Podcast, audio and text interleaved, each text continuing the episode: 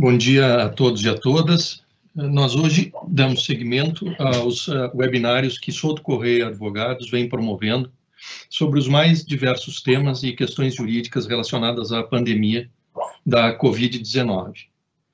A pauta de hoje é o conjunto das repercussões da Covid-19 nos contratos de compra e venda de energia elétrica. Uh, nos últimos dois meses, nós temos assistido a um conjunto de movimentos, notificações, correspondências, discussões eh, entre as diferentes partes desses contratos, entre geradores, comercializadores, consumidores, distribuidores. Enfim, a, pandemia tem gerado uma inquietação e uma dinâmica, que eu diria, alterada desses contratos. Esses movimentos todos nos fazem refletir sobre as estratégias comerciais sobre a lógica e a racionalidade das, desses negócios e também sobre o cabimento e a aplicação de ideias que nós temos visto circular é, com muita frequência em meios de comunicação, é, em discussões setoriais e mesmo nas correspondências que os agentes trocam entre si. Ideias essas como caso fortuito, força maior, onerosidade excessiva e outras noções que foram, enfim, foram convocadas para lidar com a situação inédita é, e grave pela qual nós estamos passando.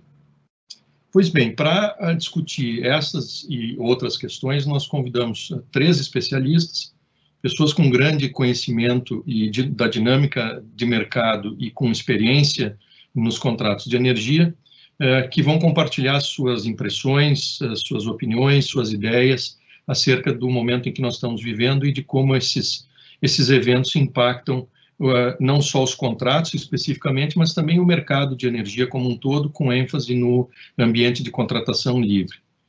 Uh, estão conosco aqui uh, o Jean Albino, consultor em temas regulatórios e de comercialização de energia na LWID Consultores, e com passagens por diversas empresas de energia.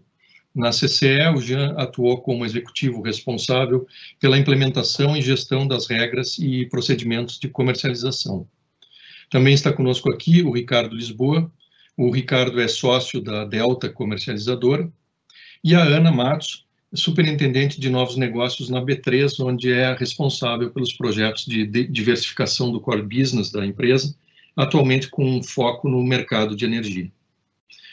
A dinâmica da nossa apresentação será a seguinte: cada palestrante terá 15 minutos para fazer as suas considerações iniciais é, fazer, enfim, a sua apresentação, numa sequência que começa com o Jean, passa pelo Ricardo e se encerra, então, com a Ana. Ao final dessa primeira parte de uh, expositiva, nós, uh, o, o, nós faremos a, uma, uma sessão de debates e, para tanto, eu peço que os interessados, os assistentes que desejarem participar, que façam as perguntas na, no chat do aplicativo, que está à, à direita da, na, na, barra de ferramentas, que as escrevam com ou sem identificação, isso é opcional, é, se, se, se, se, se desejar se identifica, caso contrário não, não é necessário. Uh, e ao longo do tempo, então, uh, eu vou distribuindo essas perguntas aos participantes e nós teremos a, as respostas, as considerações uh, deles sobre essas perguntas uh, nos últimos 30 minutos da nossa apresentação. Eu desde já peço desculpas porque provavelmente não conseguiremos responder a todas as, as, as, as perguntas, uh, mas enfim, repassaremos algumas dessas perguntas aos, aos nossos debatedores para que eles eventualmente entrem em contato ou respondam se acharem conveniente por outros canais. Uh, eu, a grosso modo, é isso que eu tinha para dizer neste início. Então, eh, já passaria a palavra para o Jean, para que comece a sua apresentação. Tudo certo? Já posso fazer a, a passagem? É... Tudo bem. Ok, então, muito obrigado. Obrigado a você. Um bom dia a todos. Primeiramente, agradecer a oportunidade que o Souto Correia Advogados ah, oferece para que a gente possa discutir esse tema tão importante, tão relevante e tão oportuno. A minha parte é falar mais sobre como funciona um contrato de energia, vamos apresentar alguns conceitos básicos e vamos também discorrer sobre como as diferentes crises pelas quais o setor elétrico passou desde o início do funcionamento do mercado afetaram os diversos contratos. ok? Para demonstrar ao longo do tempo como que é, as partes se comportam em relação aos efeitos do, nos contratos das diferentes situações de crise de oferta ou de demanda que o setor elétrico atravessou desde o início do mercado no ano 2000. Um, e no finalzinho, depois, vamos fazer um, um, um, uma pequena discussão sobre, então, a crise atual. O que significa ela em termos de contratos e o que significa em termos de é, como, como, vamos, como vai ser feita uma discussão sobre uma possível negociação para ajustar os termos do contrato, ou se não houver acordo, é, qual a possibilidade de, de, de, sucesso num eventual litígio judicial. Ok? Então, começando primeiro pela definição de contratos. Uh, um contrato de compra e venda de qualquer coisa normalmente implica na transferência da propriedade, certo? de um produto do vendedor para o comprador e normalmente ele também estabelece condições de entrega. Ok? O setor elétrico é, todo mundo sabe, um caso particular. O produto em si funciona, o produto energia elétrica ele só existe em rede, ele não existe isolado. Você pode até armazená-lo em baterias, mas a bateria solta, sem estar conectada a nada, ela é inútil, é uma pedra. Certo? Então, como funciona o sistema elétrico, como funciona o produto energia chegando na unidade de consumo uh, residencial, industrial, enfim.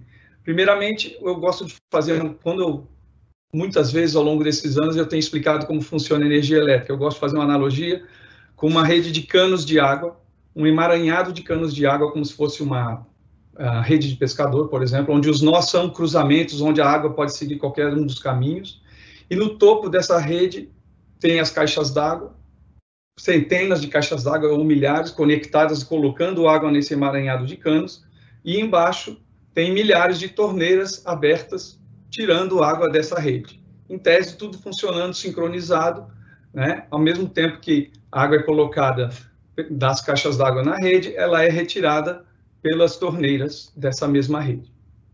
Ok? Quando você tem a sua torneira e você está conectado nessa rede de canos e você abre para que saia água, você consegue dizer de qual caixa d'água que essa água veio? Não. A água veio da rede. Você sabe que tem centenas de caixas d'água colocando produto na rede e que alguma delas ou mais de uma delas contribuiu para que a água que está saindo na sua torneira. Ok? E a energia elétrica funciona exatamente da mesma forma. Você, quando liga uma, um equipamento, acende uma luz, a energia está vindo para atender essa demanda de consumo e é impossível saber fisicamente qual usina produziu a energia que está alimentando o seu equipamento. Ok? Essa é a natureza do funcionamento da energia elétrica em termos de é, entrega o que a única coisa que você consegue saber é tem alguém colocando energia no sistema e para que eu possa ser é, usufruir desse produto na minha ponta. Então, como funciona um contrato de energia numa situação onde não existe a, a, a entrega do vendedor para o, contra, do, para o comprador no campo físico, ela não é claramente configurada. A solução que veio e assim, o Brasil, quando implementou seu mercado, fez a exemplo de muitos outros mercados muito afora, mundo afora, é de que ah, as partes assinam um contrato e para que seja reconhecido perante a comunidade do mercado, para todos os efeitos, que quem colocou a energia, para todos os efeitos jurídicos e comerciais e econômicos, que quem colocou energia na rede foi o vendedor, e quem retirou a energia da rede foi o consumidor. Então, ficam identificadas as partes ah, do produto, da, da transação de transferência de propriedade do produto energia elétrica. No Brasil, assim também como em vários outros países, nós temos as comercializadoras que também atuam no papel de intermediação. Elas compram de geradores e vendem a consumidores, e elas têm um papel importantíssimo na provimento de liquidez e na alocação eficiente dos riscos uh, financeiros dentro do mercado. Ok? Então, quando você faz um contrato de energia, a entrega física do produto não faz parte dele. O que tanto que eles, ah, os contratos costumam colocar em cláusula dizendo que a entrega da energia ela é simbólica, entre aspas, no submercado escolhido pelos, pelas partes contratantes. Normalmente o, o submercado de onde o consumidor está localizado. Ok?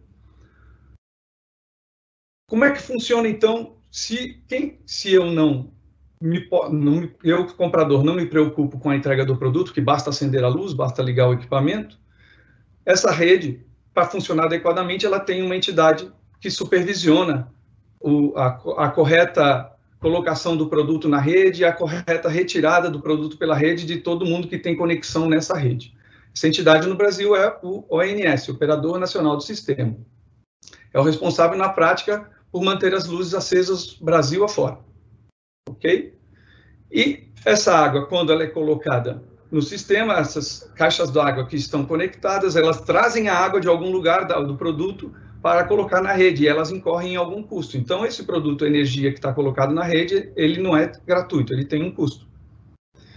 Existe uma entidade que apura esse custo e que cobra tá, de todo mundo que é, tem torneira esse preço se você não tiver o contrato é, para comprar de uma parte identificada. Se você não tem um contrato, você vai pagar o preço que essa entidade chamada CCE, Câmara de Comercialização de Energia Elétrica, calcula, define. Um, ok, aí temos os contratos que são registrados entre as partes. Então, registrados, é, desculpa, celebrados entre as partes.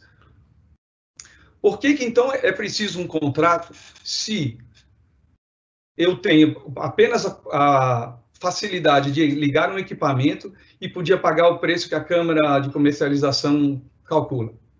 O primeiro motivo é porque você é obrigado a contratar. A regulação do mercado brasileiro obriga todo mundo que tem torneira, todo consumidor, a contratar energia para 100% do seu consumo.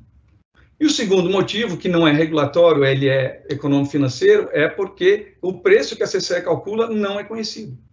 Você não consegue é, planejar, se não tiver contrato, quanto vai ser o seu custo com energia ao longo do tempo. Então, por uma necessidade de previsibilidade, tanto do consumidor quanto do vendedor, que também pode não suportar e não conhecer quanto vai ser a receita dele na semana que vem, por causa do, da, da instabilidade e volatilidade natural do cálculo do PLD. Então, as partes celebram contratos visando uh, estabelecer um fluxo financeiro pré-conhecido, pré-definido pelo custo da energia. E só que é o seguinte, como a CCE vai saber que existe um contrato entre as partes? Se você só assinar um contrato entre as partes e pré-definir um preço e não avisar na CCE, a CCE vai cobrar o preço dela, o tal do PLD, preço de liquidação de diferenças, pela sua energia. Então, todo contrato de energia celebrado no ambiente livre e no ambiente regulado, ele precisa ser registrado na CCE. A CCE tem um sistema específico para isso, onde você indica as partes, o submercado de registro, as durações. Só não informa os preços. E os montantes associados a cada período, a cada hora, é, ao longo do, do, da duração do contrato. Ok? E o que, que a CCE faz com esse dado? Ela compara com quanto que saiu na sua torneira, o quanto que você consumiu, e também faz a mesma comparação pelo lado do vendedor, quanto que o, o gerador produziu.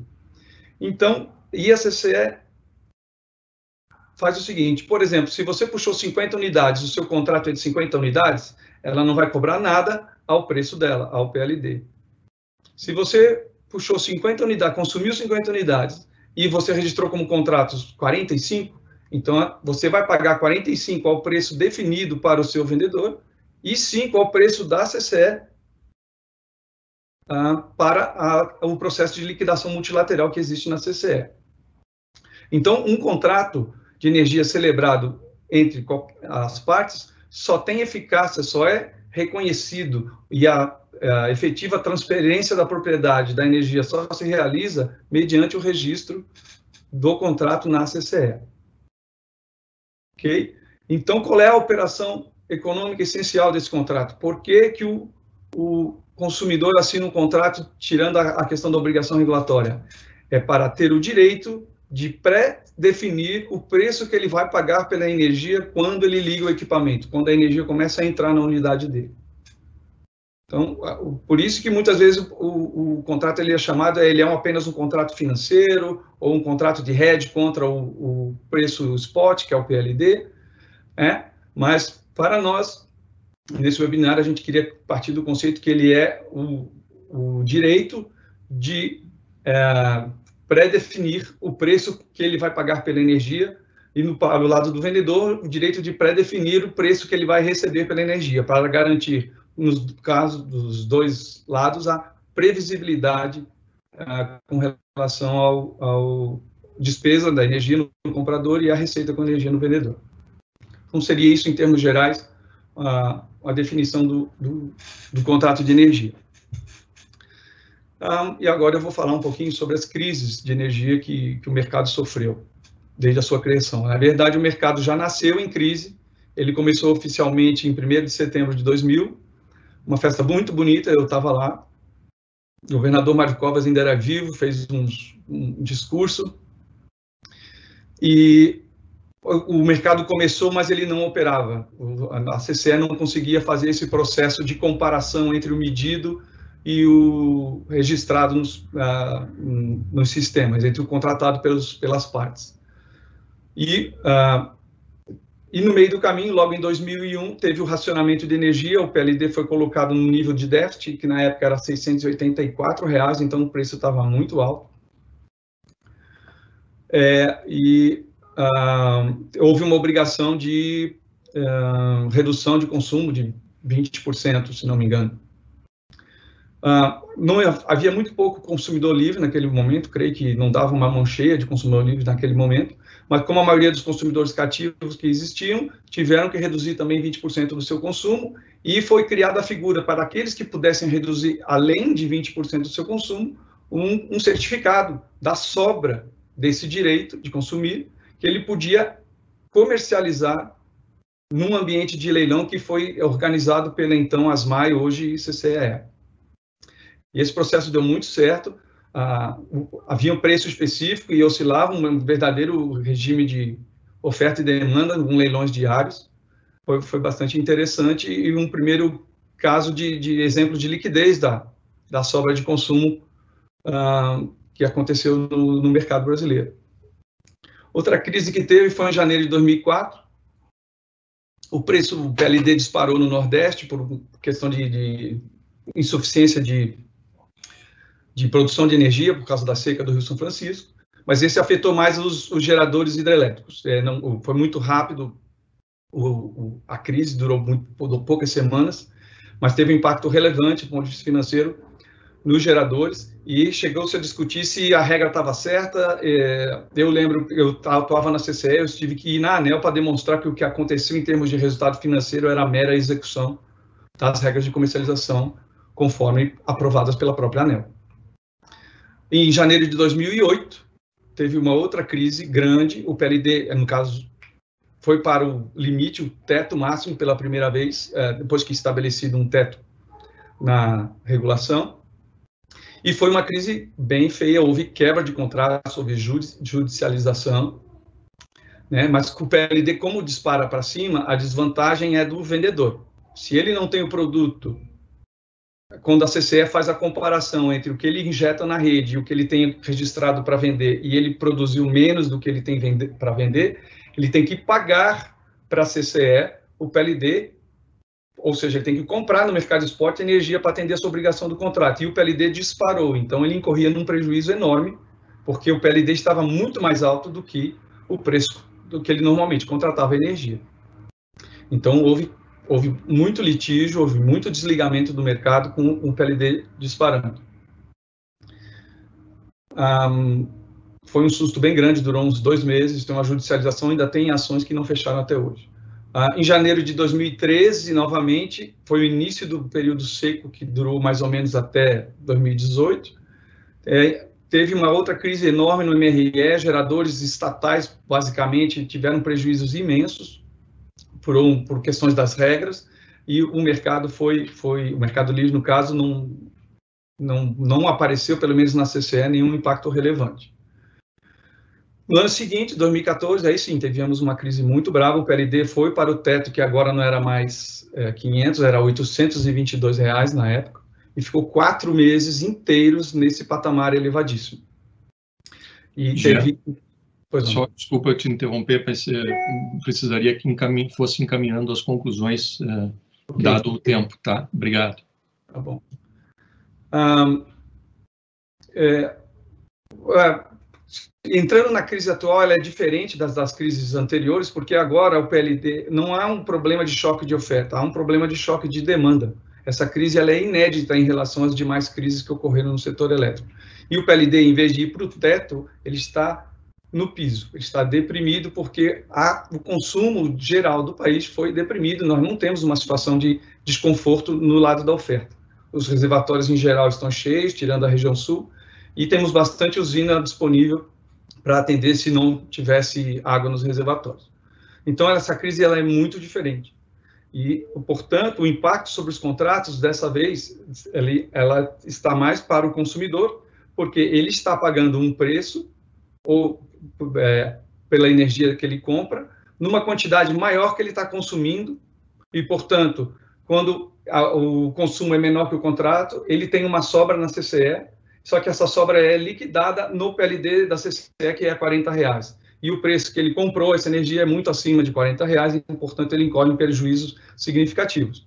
Então, desde o começo da pandemia, a gente está vendo um processo de, intenso de tentativa de renegociação, e estamos vendo algum, alguns casos onde as partes não chegam a algum acordo e temos um, uma situação de judicialização.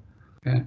E o objetivo aqui do, do seminário no, é exatamente tentar discutir uh, os caminhos para que uh, os acordos que são decorrentes dessa situação de crise tão necessários que sejam feitos, mas que sejam feitos da melhor forma e com a, o, a fundamentação jurídica apropriada.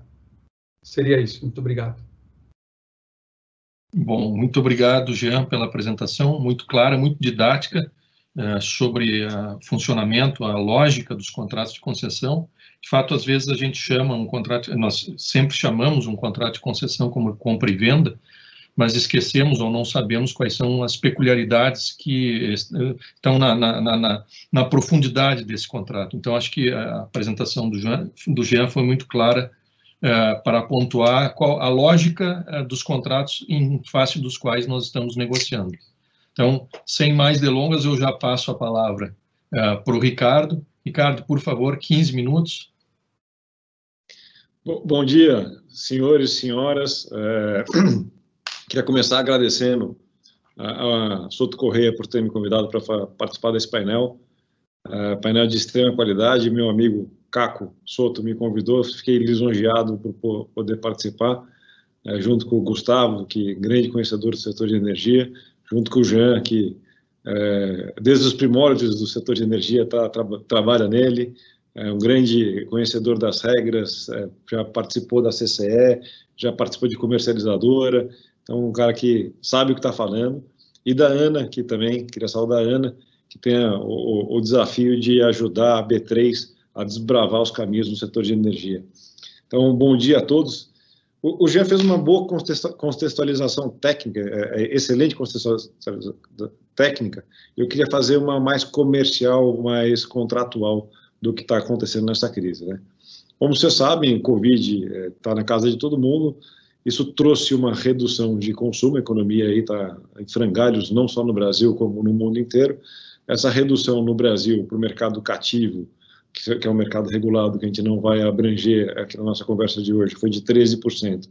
E no mercado livre, na média de 20%, em diversos casos muito maior que essa, chegando até 100%, como o shopping center é, e algumas outras é, tipos de indústria.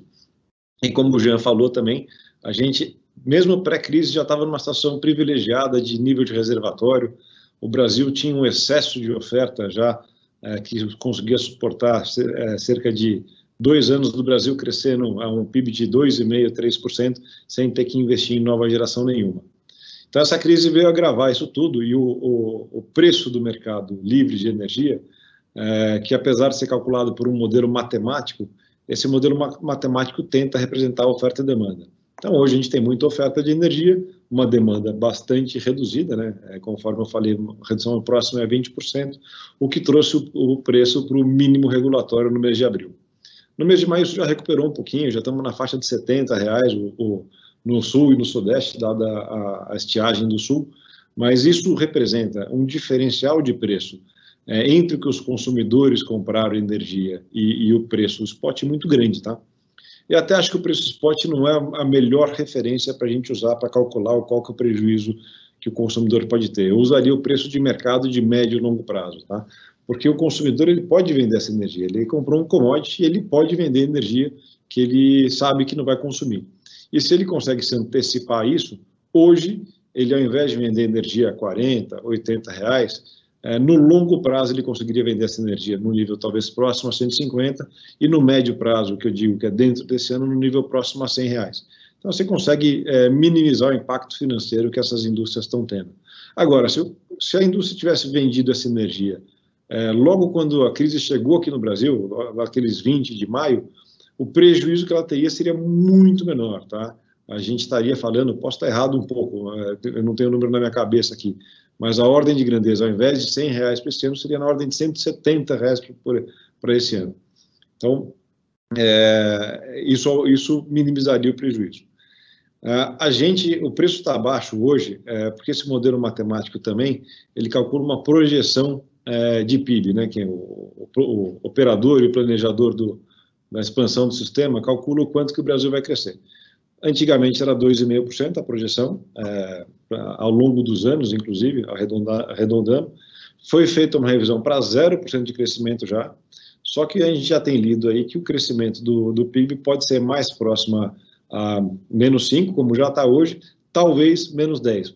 É, e deve ser feita uma nova revisão que deve ajudar a permanecer o preço uh, no, no, no mínimo regulatório. E uma outra coisa que agrava também um pouco a crise do lado do consumo é que se o consumidor não vende contratualmente essa energia, ele até vende automaticamente essa energia, tá? Ele vende, ele é liquidado na CCE pelo PLD, preço de liquidação de diferenças, como o Jean bem falou. Agora a gente tem um problema muito sério. O PLD, a, a, liquidação da CCE está defasada por um problema judicial que a gente tem há mais de cinco anos. Essa é a maior vergonha que o setor elétrico tem é, na minha opinião, que é o GSF. Só explicando brevemente o GSF, que não é o tema daqui, GSF é o risco hidrológico que os geradores correm, onde tem uma parcela que eles, com razão, discutem qual é, é, qual é o, o, volume que tem que pagar, que isso, o volume controverso seria na faixa de 20, talvez 30, talvez até um pouco mais por cento da conta total, mas 100% da conta não está sendo paga. Então, o consumidor que deixa a energia liquidar no, na CCE não recebe por essa energia, ganha apenas um crédito. Tá? Isso complica um pouco é, a, a situação. Agora, a crise que a gente está vivendo hoje não é só para o consumidor, a crise é para o mercado de geração, mercado de comercialização, até porque é, eu, vou, eu vou detalhar um pouco mais para frente, é, posso até detalhar agora. Quando a gente vende energia para o consumidor, a gente vende com uma, uma, certa flexibilidade, tá? O consumidor, dependendo do consumo dele, ele, ele, ele compra mais ou menos energia.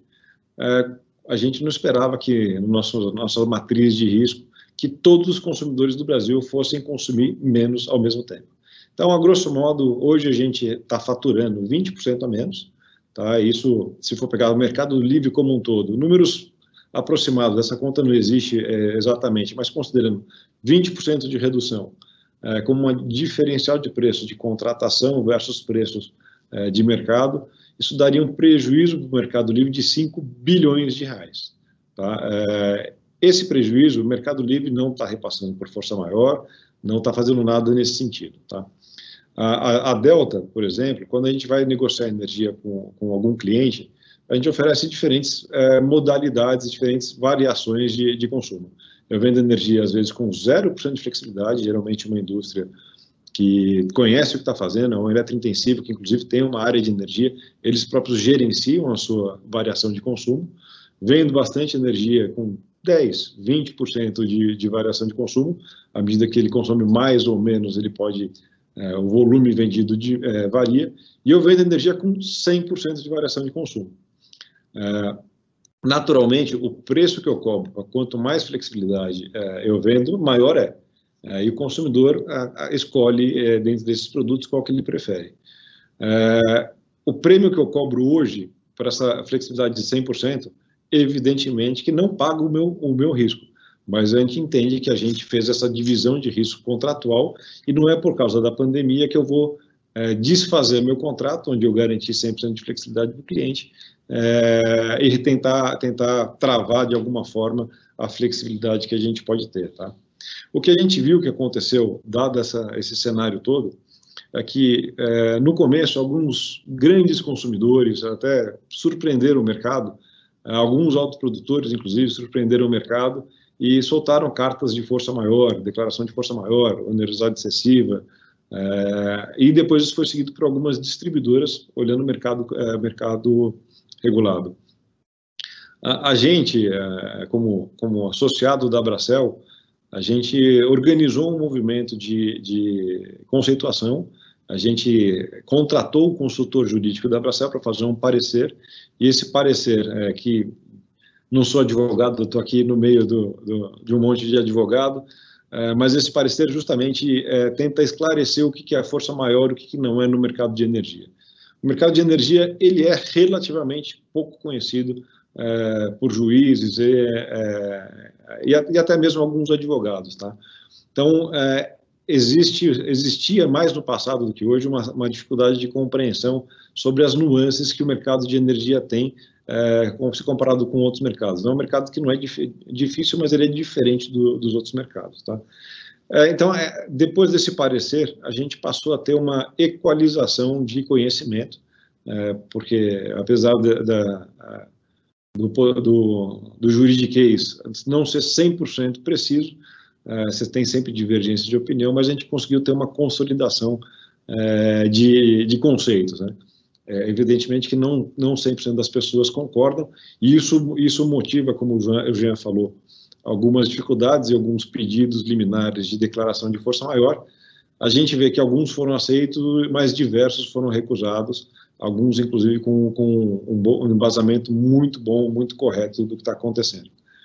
A gente na Delta uh, vê isso tudo acontecendo e a gente é, é sensível à, crise. Né? A gente tem diversos consumidores que pediram algum tipo de renegociação, mesmo sem contratualmente a gente ter que fazer isso, a gente entende a sensibilidade do momento e a gente, é, dentro do possível, é, para quem está de fato afetado, a gente tenta atender. Atender no seguinte sentido, a gente calcula qual que é essa perda financeira que o consumidor teria nesses três, quatro meses de quarentena e, e repassa isso para um momento mais futuro do contrato. A gente indiretamente a gente financia uh, o, o, buraco de caixa do, do consumidor nesse momento. É claro que existe um limite sobre o quanto que o mercado de comercialização de maneira geral pode fazer. A gente não, não é banco e, portanto, não consegue financiar o mercado de consumo todo, mas dentro do possível a gente tenta atender as solicitações corretas. Eu digo solicitação correta porque tem gente que também tenta pegar carona no corona, né? A gente é, filtra bastante e, e, só atende de fato quem está tendo algum tipo de dificuldade.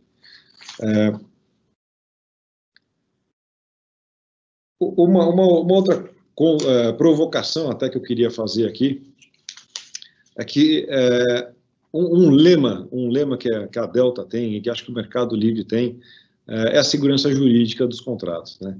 Uh, não sei se é de conhecimento de todos, o, Jean sabe, mas uh, o Grupo Delta ele começou há cerca de dois, três anos a fazer fundos de, de investimento, onde pessoas físicas podem investir no setor de energia elétrica.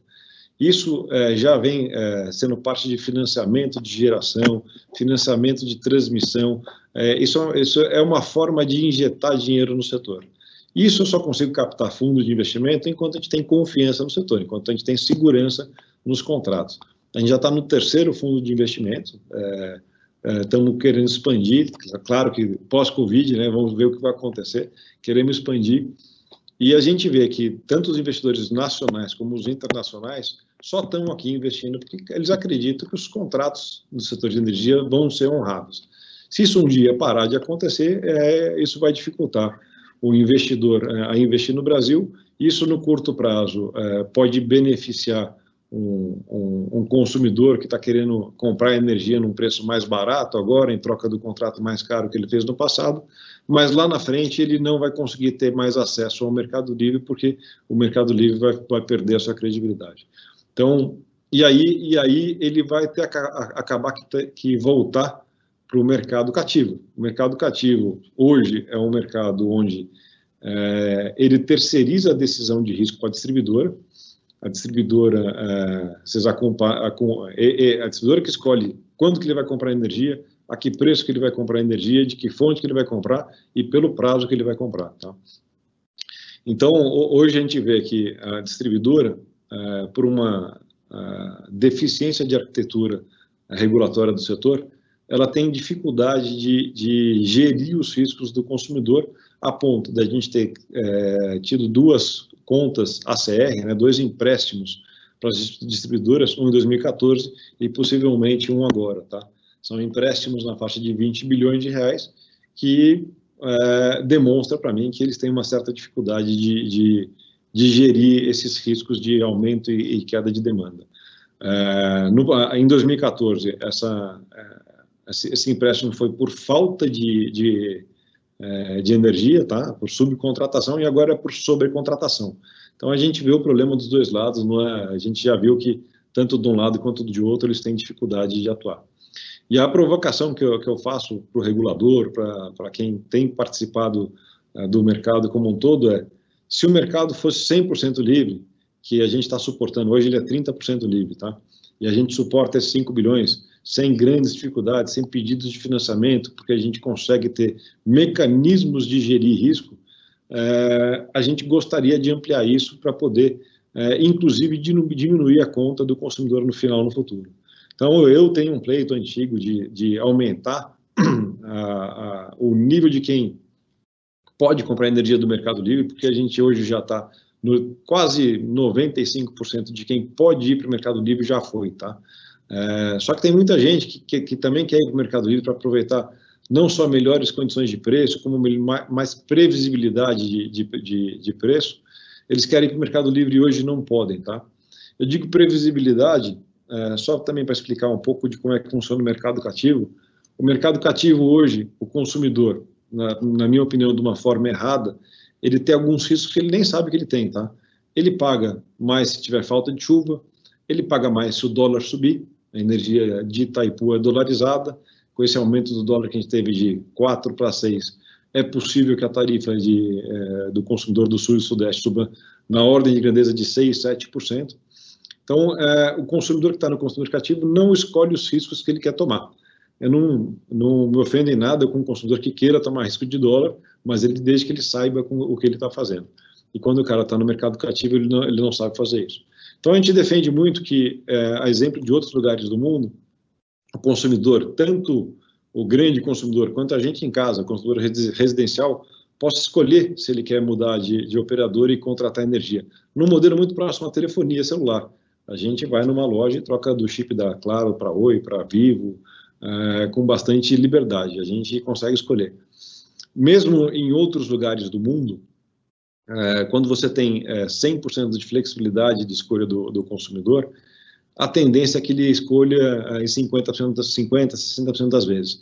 Então, mesmo que a gente libere o Brasil inteiro para escolher comprar energia do Mercado Livre, a gente acha que, esse, que a, o grau de liberalidade do Brasil vai ficar na faixa de 60%. Então, a gente está falando em dobrar o tamanho do Mercado Livre, e eu acho que o mercado de, de comercialização tem, tem evoluído muito, tá? É, grandes bancos têm entrado no mercado de comercialização, é, Itaú recentemente, Santander, ABC recentemente, é, a própria B3, o interesse da B3 em entrar nesse, nesse mercado de, é, de energia demonstra um pouco do interesse. Cara, desculpa, lá venho eu com o alarme de novo. foi, ótimo, eu estou encerrando, tá? já estou é. encerrando. É bom. Imagina. Então, a própria B3, é, com esse interesse, e diversos outros bancos, além dos investidores que estão entrando através de fundos de investimento. Tá? Então, o mercado de energia, é, o mercado de comercialização tem muito a crescer, tem muito a agregar.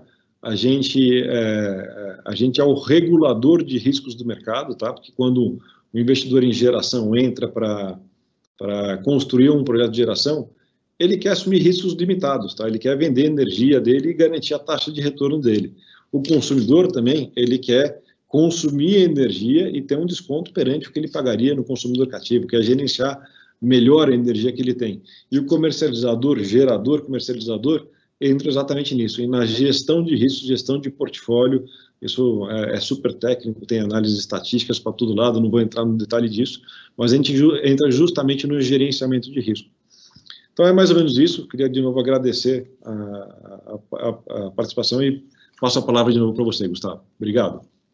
Bom, Ricardo, é, muitíssimo obrigado pela apresentação, muito esclarecedor. De fato, é, complementar a apresentação do Jean, nós tivemos aí uma bela visão de como uh, o mercado, agentes de mercado enxergam o problema específico pelo qual nós estamos vivendo, e acho que o Ricardo colocou na mesa uma questão talvez crucial de futuro, né?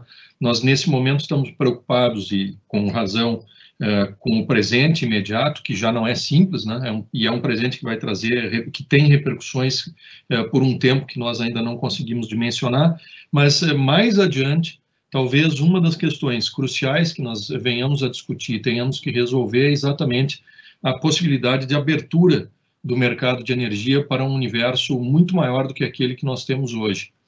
É, eu só vou lembrar porque eu também não é que tenha não é que tenha nascido ontem no setor elétrico e eu vou eu vou eu vou confessar a idade com isso, mas existia em 1995 é, uma previsão de que é, muito rapidamente nós migraríamos todo o consumo para o mercado livre. Começamos com os consumidores livres de, em determinada tensão e, e, e, e demanda, né, desculpa, demanda e consumo, é, mas a ideia é de que nós viéssemos a ter esse mercado lá pelo ano 2000, talvez, 2002, quem sabe. Aí tivemos no meio do caminho havia uma pedra, né, o racionamento, com isso demos uma guinada, mas é, acho que, de novo, essa questão tem que ser colocada com muita força é, para o nosso futuro. Essa, essa, talvez seja uma das grandes questões de futuro, né? Por favor. Só, só, só te corroborando com isso, é, essa regulamentação de fato é de 95 e o poder concedente teve esse tempo todo para liberar o mercado. E só recentemente, é, começado pelo, pelo ministro é, Moreira Franco, que ele começou a liberalização disso.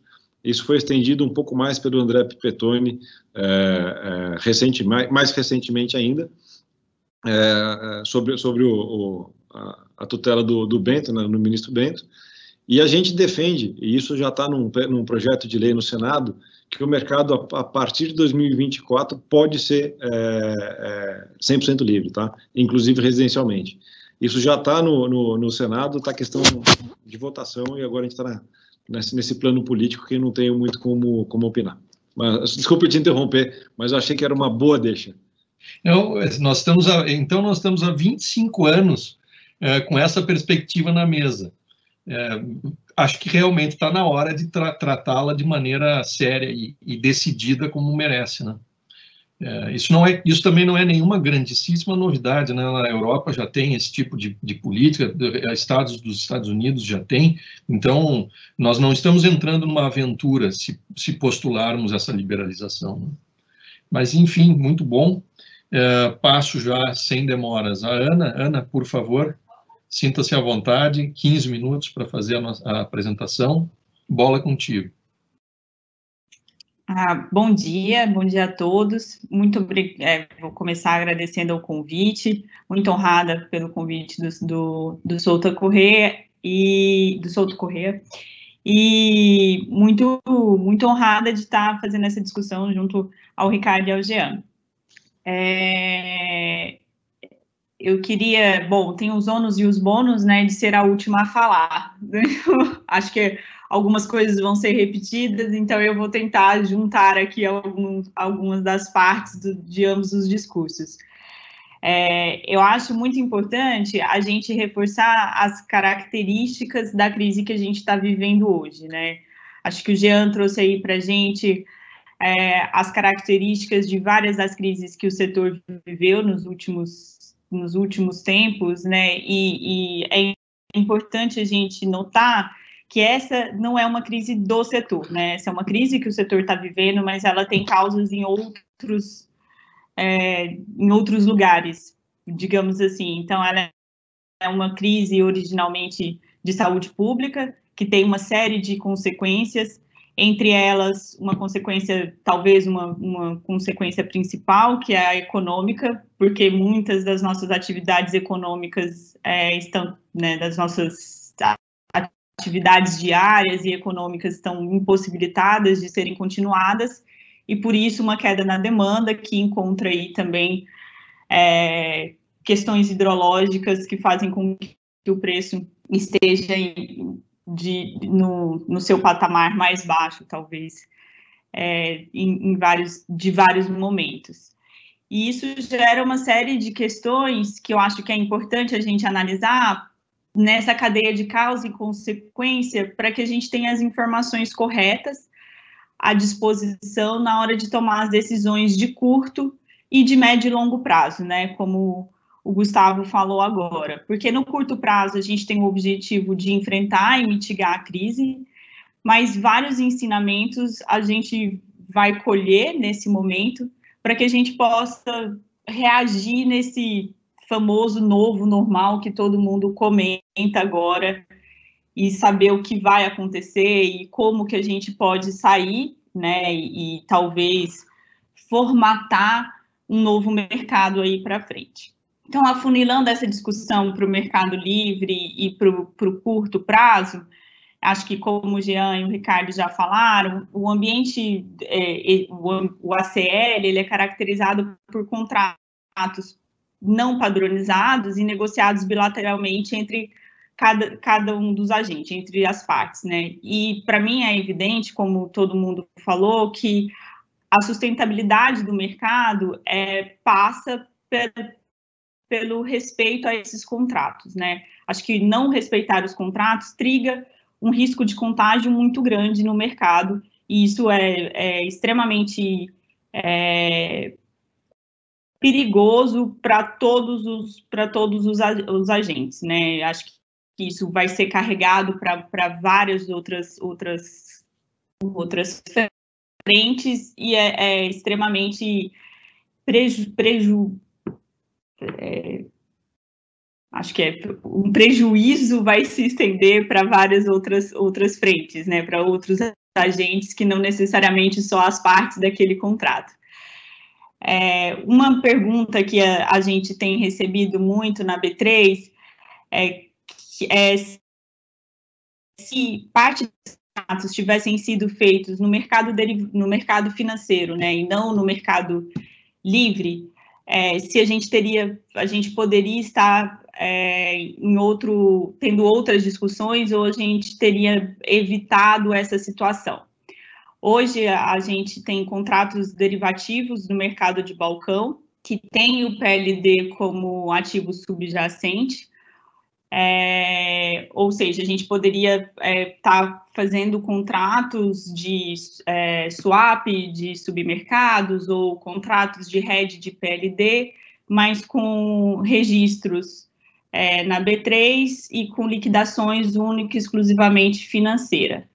Estes contratos né, é, financeiros, eles são, assim como os contratos do Mercado Livre, não padronizados e negociados bilateralmente, mas a principal diferença é que eles são eles têm característica financeira, ou seja, eles são compreendidos como valor mobiliário, é, e a cláusula de, de força maior não se aplica a eles. Então, essa discussão de força maior, ela não estaria sendo, a gente não teria essa discussão, né, a gente não tem essa discussão, né, e caso a gente tivessem esses contratos de PLD nesse ambiente, a gente não estaria tendo essa discussão.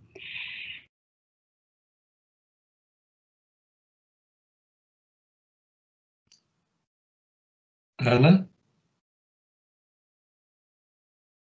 Ana? Acho que a Ana, a Ana caiu. É, travou, caiu. É, vamos, é, vamos aguardar um momento a Ana. E não, é, vamos fazer o seguinte. eu vou encaminhar. Nós temos algumas questões, vamos dar um, uns dois minutos para ver se a Ana volta. É, eu tenho algumas questões que eu vou encaminhar a vocês, e aí nós já podemos começar a preparar, é, eventualmente antecipar a nossa, a nossa fase de debate, porque algumas questões, como eu disse, já existem. Então, eu vou, eu vou apresentá-las agora, e aí eh, aguardamos um momento para ver se a, se a Ana volta. Se ela não voltar, podemos passar para as, eh, para as perguntas, ok?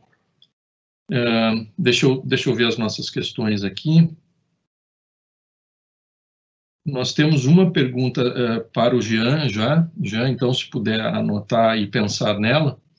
Uh, a pergunta é a seguinte: considerando a lógica dos contratos, em que circunstâncias você consideraria que esses negócios devem ou não devem ser negociados? Ah, pode, pode pensar um pouco, não precisa começar a responder, vamos dar uma chance para a Ana voltar. Uh, Ricardo, tem uma outra questão, essa é endereçada a ti, que trata do uh, projeto de lei que está em tramitação. Não sei se tu tens conhecimento do projeto de lei 232. Posso te fazer essa pergunta, então, sobre esse projeto? É, a pergunta é a seguinte: com o processo de liberalização total do mercado prevista no PLS 232, essas discussões ficarão descentralizadas, não apenas a distribuidores e consumidores livres especiais, mas todos os consumidores. Isso era uma afirmação, tá? Me desculpe. É, além disso, o PLS prevê que após 30 meses, os consumidores não precisarão contratar toda a sua demanda. É, como podemos nos preparar para os desafios que virão no varejo? Ah, essa é uma outra questão. Ok. É, depois há uma outra pergunta relacionada à aplicação ou não dos, dos conceitos de caso fortuito e força maior. É, o participante pergunta se a, o, a, a, essa questão vocês chegaram a discutir tecnicamente no âmbito da Abracel. Mas essa é uma questão mais jurídica, talvez a gente possa uh, deixá-la para mais adiante, a menos que te sintas à vontade, já que tu está vivendo no meio de tantos advogados, uh, talvez trazer a, a, a, opinião da Abracel sobre o tema. Né? E, bom, há mais algumas outras questões, mas eu não sei se aguardamos ou não aguardamos. Bom, há uma outra pergunta também é, para o Ricardo relacionada a, a, ao grau de padronização das cláusulas contratuais. É, se é, o setor, deixa eu ver se eu entendi a pergunta, se o, o setor, ele, é, se as cláusulas de, de casos fortuito e força maior são muito parecidas em todos os contratos, também aí talvez seja uma questão, uh, é, se sentires à vontade para responder, já te passo imediatamente. Ok?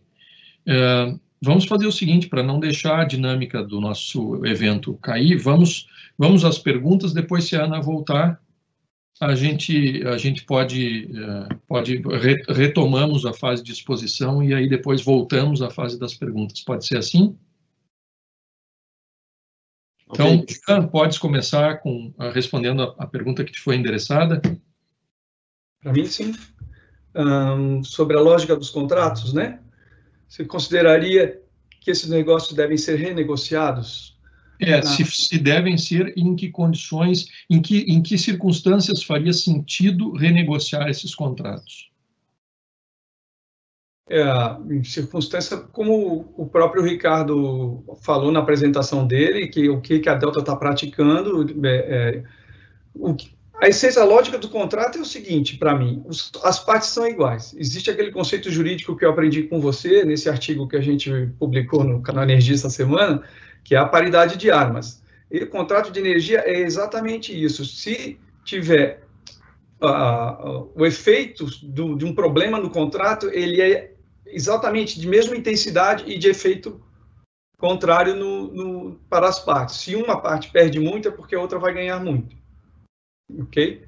Então, e eu, quando eu relatei todas essas crises, foi para demonstrar que tem crises que afetam geradores e não afetam consumidores. Essa crise agora afeta mais consumidores certo?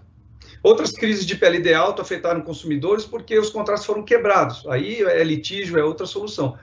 Então, considerando que as partes são iguais é, para os efeitos do contrato e considerando a, todo o, o, o, respeito que o contrato deve ter do ponto de vista institucional para garantir a segurança do mercado, segurança dos investimentos, como foi aqui citado, a negociação ela é necessária, tem que valer aquele conceito que, que eu aprendi uma vez que os advogados gostam de falar: um mau acordo é melhor do que uma boa briga.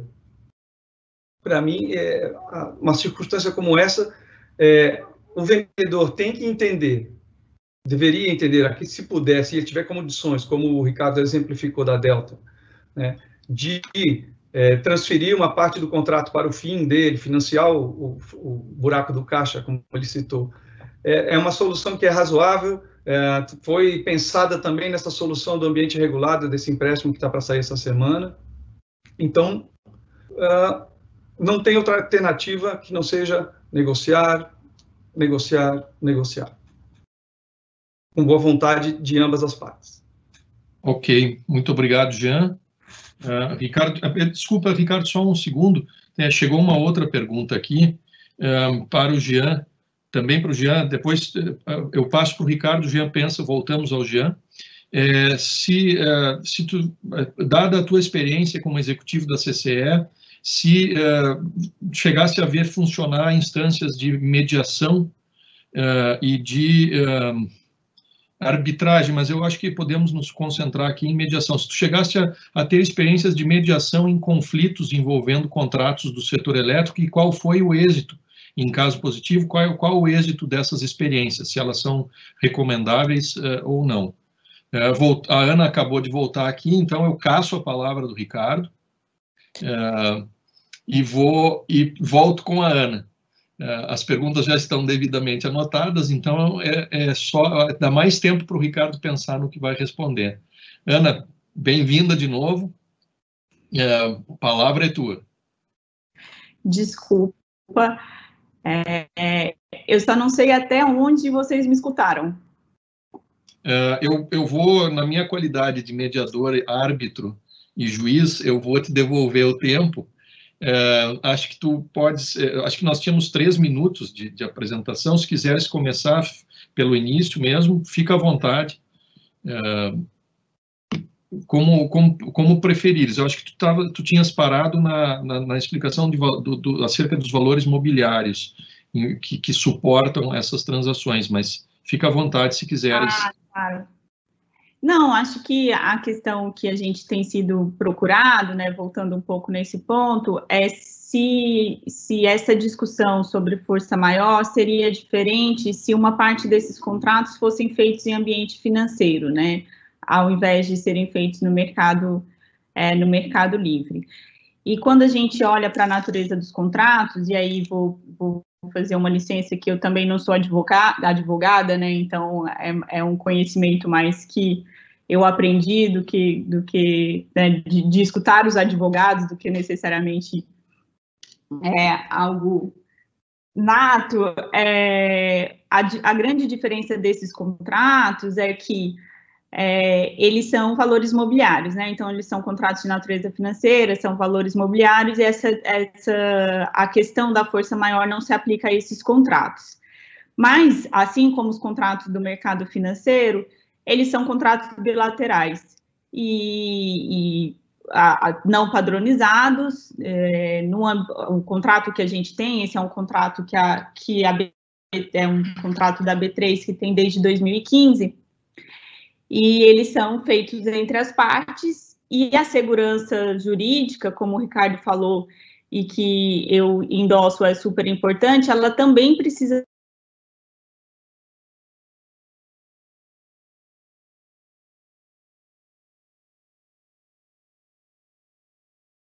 Acho que voltamos ao problema.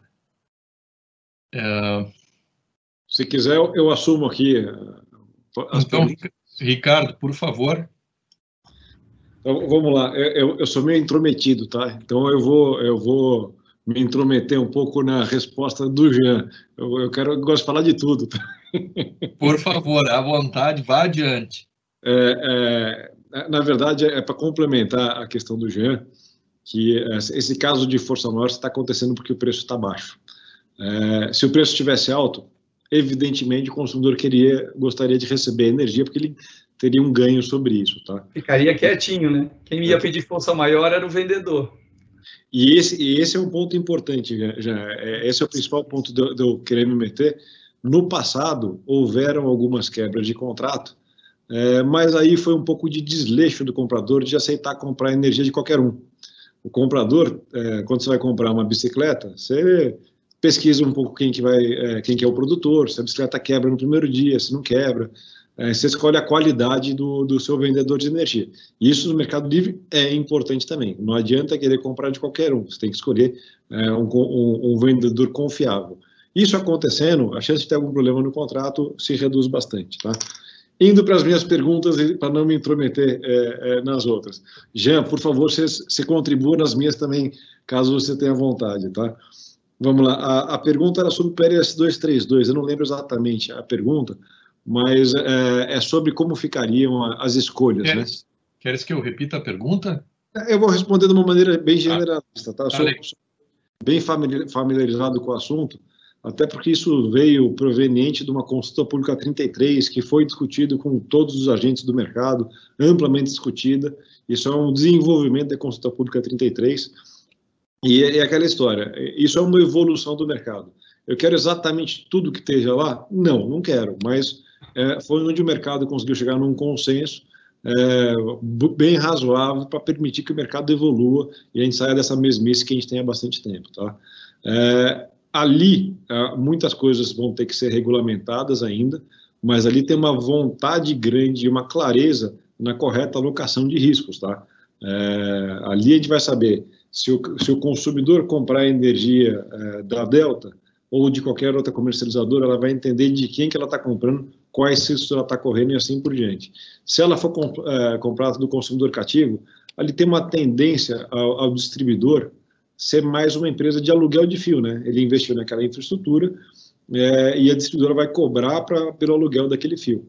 Então, a 232, ela permite uma correta alocação de riscos, ela tira algumas ineficiências que o mercado tem hoje, é, algumas, outras, algumas outras coisas o mercado tem que discutir, o mercado livre tem que provar que é capaz de suprir.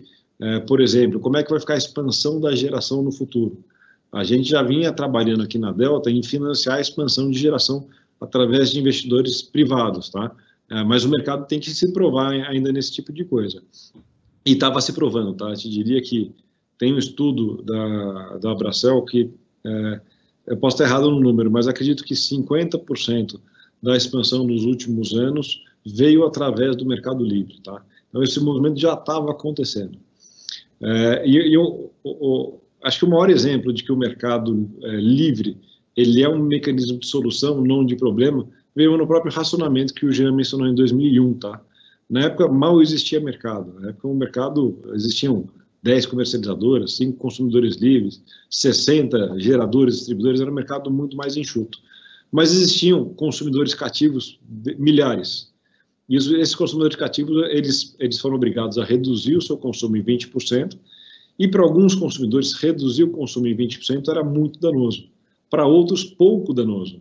Então, o que aconteceu? Os consumidores que, que é, alumineiros, por exemplo, que tinham interesse em vender a energia para ganhar dinheiro e fechar as fábricas, venderam esses direitos de consumo para os que tinham é, é, que o preço caro da energia pouco impactava, como um fabricante de chocolate, que, que custo da energia é, no, no custo final do produto dele é 5%, ele preferia produzir o chocolate a perder market share. Então, o mercado ainda completamente incipiente, em menos de um mês, se estruturou para fazer um grande mercado de certificados de energia. E ali acho que a gente deu a primeira amostra para o governo e poder concedente de que a gente é um mecanismo eficiente de solução. O mercado resolve problema, ele não causa problema. O que causa problema é você criar travas, amarras, ineficiências e arbitragens desnecessárias. Então, o, o PLS 232 vem justamente nessa linha. Claro que ele tem que desenvolver, mas a gente tem que dar um passo de cada vez. Se a gente quiser a solução pronta 100% agora, não vai ter. É, ele, ele abre a porta e dá uns 20 bons passos aí na, na maratona de 100, de 100 metros aí. Tá? É, com relação a outra, posso ir desenvolvendo ou não? A outra pergunta, de quadro das, das cláusulas contratuais. É, essa foi minha contribuição como advogado no setor, isso há 20 anos atrás. Em 98, logo que entrei no mercado de energia, e ele era muito incipiente ainda, eu ajudei a empresa que eu trabalhava, a, junto com diversos advogados, a, a fazer um contrato de energia, o primeiro contrato de energia. É, inclusive, é, ele guarda muita semelhança com o contrato que a gente tem hoje, que era o modelo americano de contrato, que tinha as definições no começo, isso você vai conhecer melhor que eu, né? Então, o, que, o contrato que a gente tem hoje partiu muito desse contrato lá de trás que eu ajudei a fazer. Então, apesar de não ser é, advogado, alguns me chamavam de é rábula a palavra que fala, mas, é, alguns me chamavam de rábula, eu tive bastante contribuição nisso. E o contrato ele é relativamente padronizado, mas ele vem evoluindo. No começo, os contratos de energia não tinham cláusula de racionamento. Agora, eles têm cláusula de racionamento. É, a maior, grande maioria dos contratos de energia, e aí a Abracel fez um contrato padrão, que não é 100% utilizado, mas isso tudo vai, vai, vai diminuindo as diferenças de contrato. Esse é o contrato utilizado pela BBCE, que é, que é a plataforma de negociação é, mais usada do setor aí. É, esses contratos, eles trazem também a, a a exclusão do que é caso fortuito ou força maior. E nos, na, na, nas cláusulas de exclusão, eu tenho quase certeza que tem que problemas de ordem é, financeira não justificam a chamada de, de força maior. E como a gente está falando que esse é um contrato financeiro, que estamos tratando de variação de preço, é, questão de comprei mais caro ou mais barato, isso se enquadraria nessa exclusão de ordem econômica financeira. Porque veja bem, como o Jean bem explicitou no começo da apresentação dele, o consumidor não é obrigado a consumir essa energia. Ele pode estar em possibilidade de consumir essa energia, mas ele pode vender essa energia. Então, é, é, a gente não está tratando da impossibilidade de cumprir o contrato, nem de consumir e nem de pagar, porque pagar é, é a exclusão da, das cláusulas de força maior na grande maioria dos contratos do setor. Acho que era isso que tinha me perguntado, né? Isso, isso mesmo. Obrigado, Ricardo. Jean, ainda temos uma pergunta para ti, né? É, diz respeito à experiência, se tivesse algum tipo de experiência relacionado a formas não judiciais de disputas, de conflitos envolvendo contratos do setor elétrico. Vou, vou, Jean, vou caçar a palavra. Tudo bem. A Ana, Caiu a, de novo. A Ana estava, mas agora voltou. A, a Ana, Ana, está me ouvindo? Sim. Um, vamos, podemos, podemos voltar? Bom, vamos tentar, né? tá bem. Então, Jean, guarda a pergunta. Ah, eu estou conseguindo entrar sempre no final das perguntas, então? É, é, e eu arbitrariamente as estou terminando quando tu entras. Bom, acho que, então, assim, tentando finalizar, né, antes de, de dar errado, é, acho que então tem essa questão que, finalizando o curto prazo, eu acho que a, a, discussão sobre os contratos, independente do mercado em que eles sejam feitos, é, a segurança jurídica é um ponto que é universal e, e deve, deve ocorrer, né? Seja que ela é uma questão e, e, se força maior for uma questão, ela, ela e ser discutida, gente, os, os contratos devem ser então é, renegociados, repensados é, e, e, e, revistos dentro das suas possibilidades, é claro. E quando não é uma questão, é, ainda que, que isso não seja uma discussão, a segurança ela vai ter que ser, ela ainda será uma questão e as partes terão que assegurar esse contrato de qualquer forma. Quando a gente passa a discutir o longo prazo, é, o que eu entendo é que é, toda essa questão que a gente está vivendo, né, e, e, todo o ponto da gente ter que olhar para esse novo momento, para a gente ter que rever estes contratos, para a gente, é, o fato do, do, mercado estar vendo é, essa recontratação é, e esses riscos de uma maneira diferente, e aí eu gosto muito da frase do Ricardo, que ele tem dito aí várias vezes que se o mercado fosse todo livre, talvez a gente estivesse sofrendo menos, é, porque eu acho que essa frase traz a, a, principal vantagem do mercado livre, que é o fato da gente conseguir conhecer os agentes como um todo, seja ele gerador, consumidor, é ele conhecer o seu risco e ele fazer a melhor alocação do seu risco é, de acordo com o seu próprio apetite a risco, né? Então, assim, se você é um consumidor que, que tem um apetite muito baixo a risco, se energia para você é um insumo muito importante, você não quer correr risco nenhum, então talvez para você valha a pena pagar o seguro de 100% da flexibilidade né, e pagar um pouco mais caro no contrato e fazer isso. Se você é um gerador, você sabe qual é o custo da sua operação e o que você precisa no final do dia, né, é, é travar ali o valor do quanto você quer pagar por essa operação. Então, talvez a sua necessidade seja você fazer o hedge é, do valor dessa, desse insumo que você está vendendo e aí você precisa de um outro tipo de operação, o seu risco é outro, você tem outros riscos, é, outras gestões a serem feitas ali.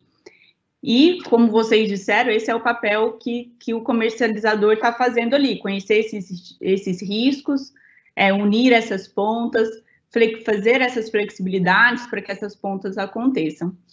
E eu acho que no final desse, desse processo todo, quando todas essas partes é, saírem né, desse, desse cenário, dessa crise que a gente está vivendo, todo mundo vai prestar mais atenção nisso tudo. Então, as pessoas elas vão estar tá mais atentas a esses indicadores, a esses riscos, elas vão descobrir o seu apetite. Espera aí, a gente vai descobrir, talvez, aí, mais consumidores conservadores que queiram pagar os 100% da flexibilidade, mais geradores que queiram né, fazer outros tipos de contratos. E isso eu acho que gera, eu acho que é, é esse o momento que a gente tem a oportunidade de gerar mais indicadores. e mais, mais informações sobre gestão de risco. E aí, esse é o lugar onde a B3 ela entende que é o seu papel. A B3 ela faz a gestão de risco em vários mercados, ela proporciona indicadores de riscos de liquidez, de mercado, ah, de contraparte, de concentração, de enfim, de vários outros é, de vários outros mercados, e ela entende que ela pode é, auxiliar o mercado de, de energia nesse, nesse quesito, em como o, a, a gestão de risco ela pode ser feita para que os vários agentes consigam gerir os seus riscos diante das, das, das diferentes necessidades que podem ocorrer.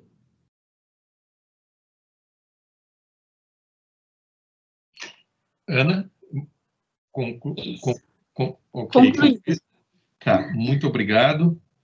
Uh, vou passar, então, uh, uh, vou retomar o fio da nossa conversa com o Jean, e o Jean tinha ficado com uma pergunta pendente, eu vou lembrar a pergunta, dizia respeito à sua experiência, ou enfim, à sua opinião, de modo mais geral, acerca de mecanismos de é, solução não, não judicial da, da, de controvérsias envolvendo contratos.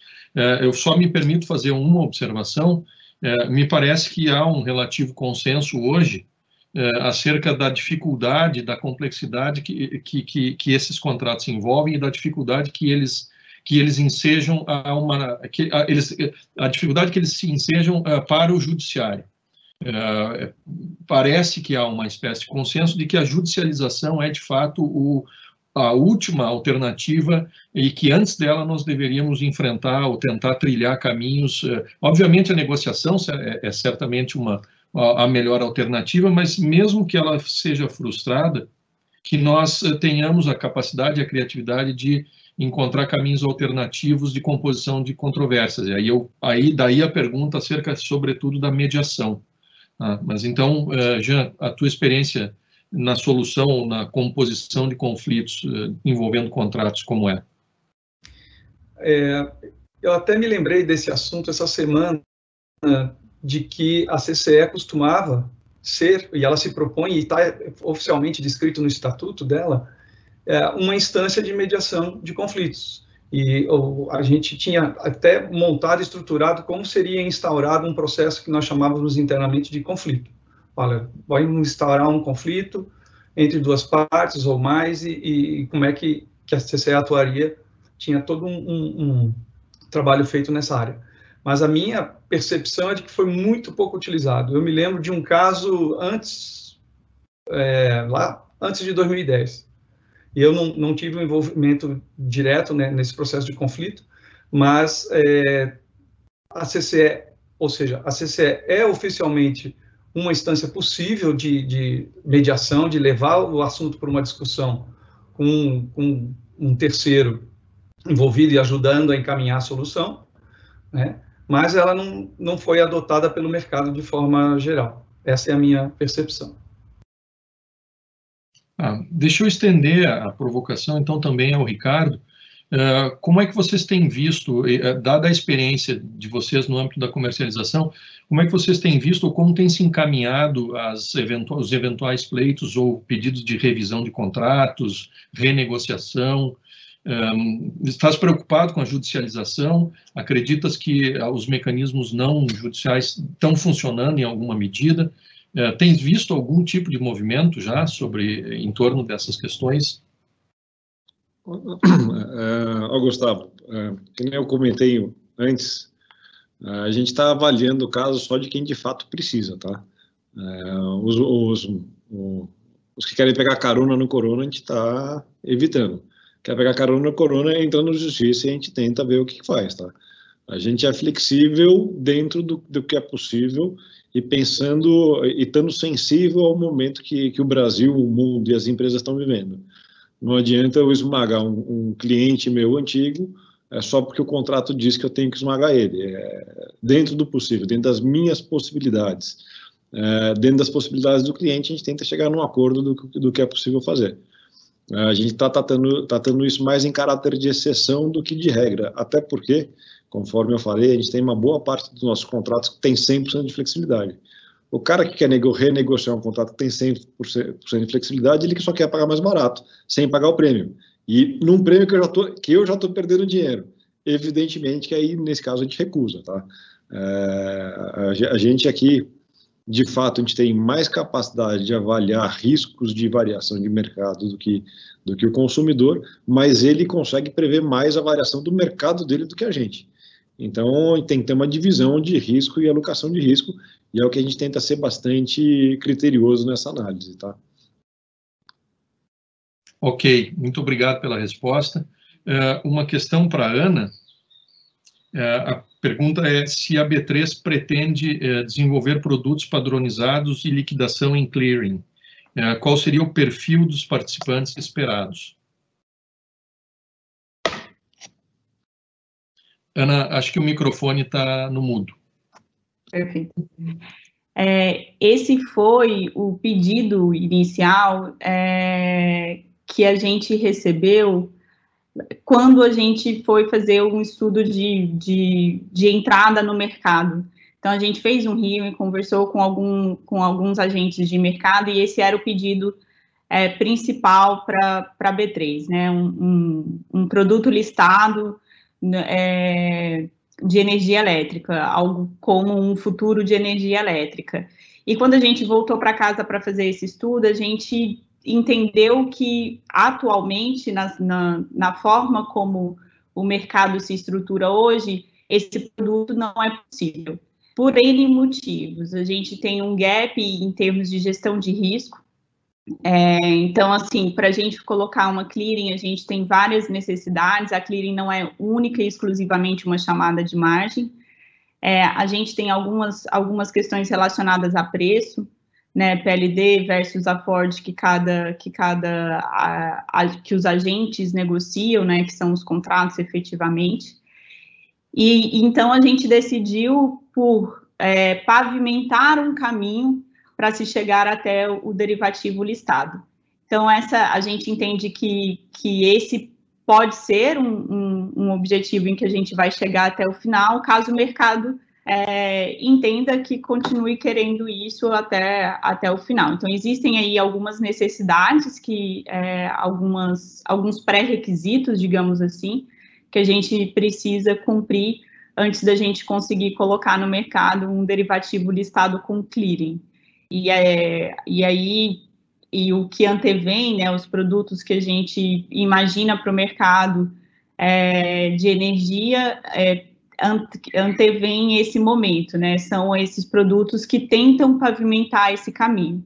E aí, alguns desses produtos são produtos para o mercado físico, é, pra, tentando fazer essa pavimentação, que são muito relacionados a essa gestão de risco, a, a separação desses riscos, né? O que é risco de mercado, o que é risco de liquidez, risco de concentração, a gente fazer essa, essa gestão de risco de uma forma processual, de forma que a gente consiga encaixar isso em um processo de clearing.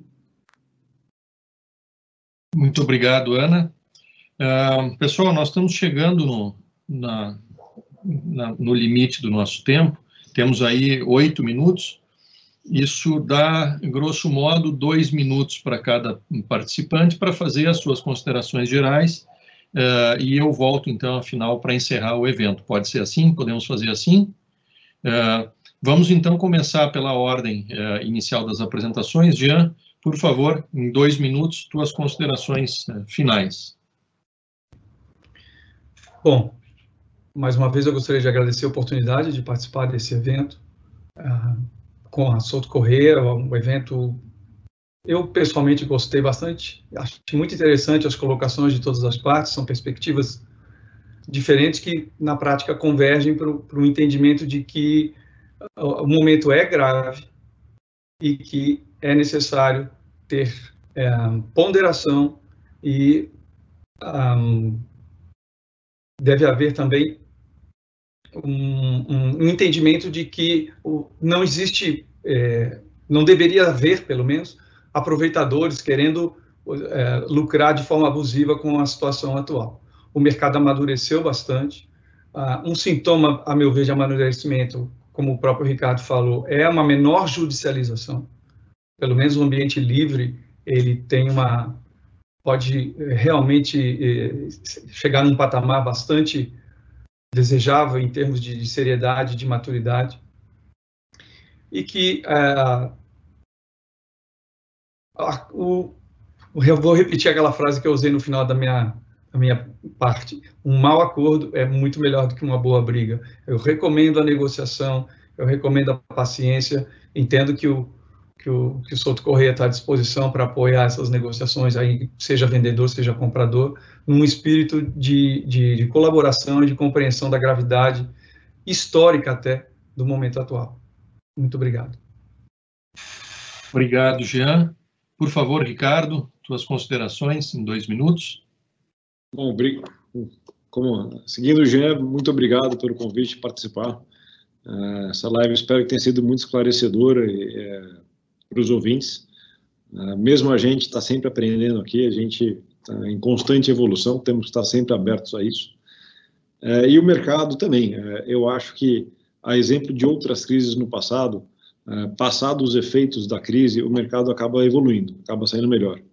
Eu acho que esse é um momento onde os consumidores é, estão de uma maneira é, truculenta, entendendo quais são os riscos que eles estão contratando, é uma maneira não, não muito, não é a melhor de todas, mas eles vão sair com mais conhecimento, vão sair mais prontos e mais preparados para novas negociações.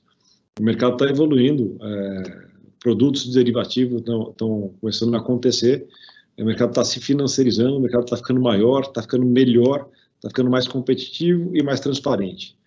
Isso tudo soma uh, e traduz a ganhos para o consumidor final. Competição traz ganho, traz, uh, traz redução de preço. Então, dada a manutenção da segurança jurídica do setor, que é o que a gente vem aqui defendendo, a gente entende que o setor tem tudo para melhorar, crescer e chegar nesses meus sonhados 60% de consumidores no Mercado Livre. Então, novamente, obrigado, Gustavo, obrigado, Jean, obrigado, Ana, pelo debate. É, tomara que temos próximos numa, numa etapa pós-Covid. Obrigado, Ricardo. Ana, por favor.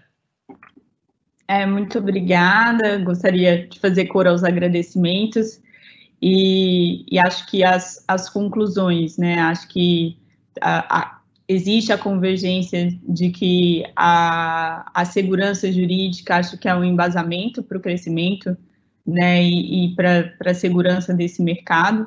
e que apesar de do aprendizado vir talvez com algum custo aí não tão não tão agradável, é, o que se, o que vem depois desse aprendizado pode ser muito benéfico para o setor como um todo e que e que essa gestão de risco, essa financiarização, essas opções que se apresentam é, são muito boas e, e, podem trazer vários benefícios é, para os diferentes agentes. Então, acho que a gente apesar do momento não propício e da forma talvez não tão agradável, a gente esteja encarando aí um, um, um prognóstico talvez muito bom para o setor. Bom, é, minhas palavras finais de encerramento. Em primeiríssimo lugar, eu gostaria de agradecer a presença de vocês é, na nossa mesa virtual. Uh, agradeço uh, ao Jean, agradeço ao Ricardo, agradeço à Ana pelas reflexões que fizeram, muito estimulantes, muito esclarecedoras. Uh, e desde já eu deixo o convite, agradeço, desculpem, agradeço também a quem está nos assistindo, espero que tenham gostado. Imagina, me parece que as provocações que vieram da turma que nos assiste foram bastante interessantes e, e, mostram a atenção que o tema suscita em todos. Né? Na verdade, todo mundo consome energia, todo mundo é potencialmente um interessado nessa discussão. Alguns sabem disso, outros não sabem, mas pagam também a conta, tanto quanto aqueles que sabem. Então, é, é um tema que, é, embora hermético, embora difícil em certos pontos, ele diz respeito a todos nós. E é, esse é o espírito dos seminários, é disseminar conhecimento, disseminar reflexão e disseminar o debate. Então, já convido vocês para um próximo evento, que ainda não sei quando será, mas eu tenho certeza que será. Então, já estão previamente convidados a participar das nossas, nossas próximas discussões envolvendo o setor elétrico. e com isso, então, eu encerro a nossa, o nosso webinar. Agradeço a participação de todos. Tá? Muito obrigado e bom dia e bom final de semana para todo mundo, que agora é hora de começar a descansar, né?